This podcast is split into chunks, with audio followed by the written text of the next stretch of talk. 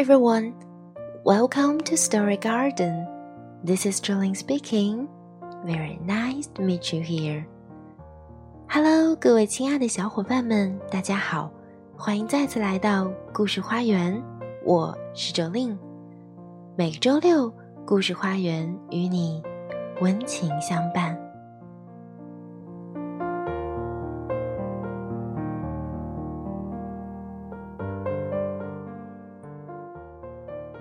每个小朋友，甚至是大朋友，都有一个逐步成长和自我完善的过程。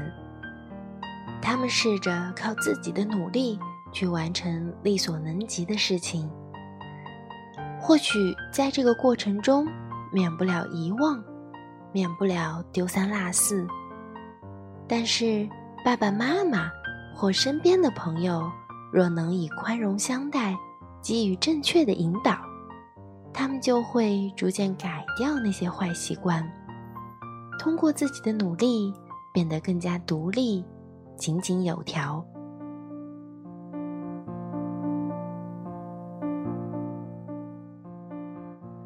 从今天起，让我们通过努力，一起期待爱忘事、粗枝大叶的自己，或者是身边的小朋友、大朋友。变得更加优秀吧。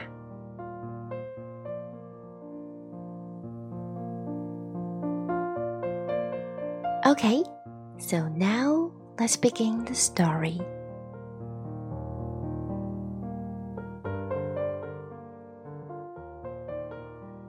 Sometimes I remember, and sometimes I just forgot. This morning, I remembered to brush my teeth, but I forgot to make my bed. I put my dishes in the sink after breakfast, but I forgot to put the milk away.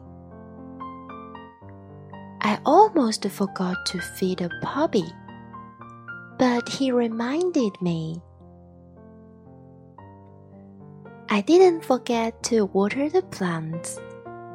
They looked fine to me. I didn't forget to feed a goldfish. He just didn't look hungry. I will do it now, Mom. I get ready for school. I even got to the school bus on time. But I forgot my lunchbox. Mom brought it to school for me. Thanks, Mom.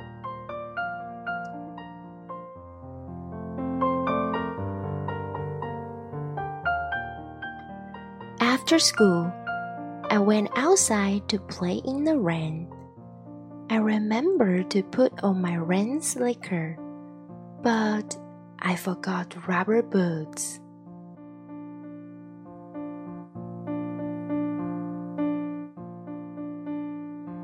When I come inside for a snack, I didn't forget to take my boots off. I left them on because I was going right back outside. I had cookies and milk. I was just going to eat three cookies, but I forgot to count them. I didn't forget to shut the refrigerator door though. I just wasn't finished eating yet.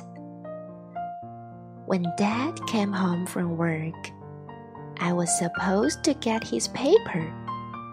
I didn't forget. The puppy get it first.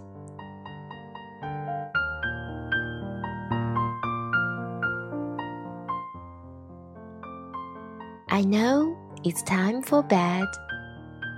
I didn't forget.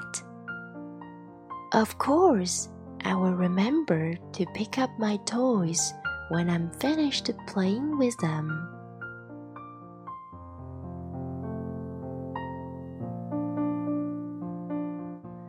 I took my bath and remembered to wash behind my ears. I didn't use soap, but I didn't forget to. I just don't like soap. I guess I did forget to pick up my toys. Did I forget to turn off the top too? But there is one thing I never forget. I always remember to have mom read a bedtime story, and I always remember to kiss her goodnight.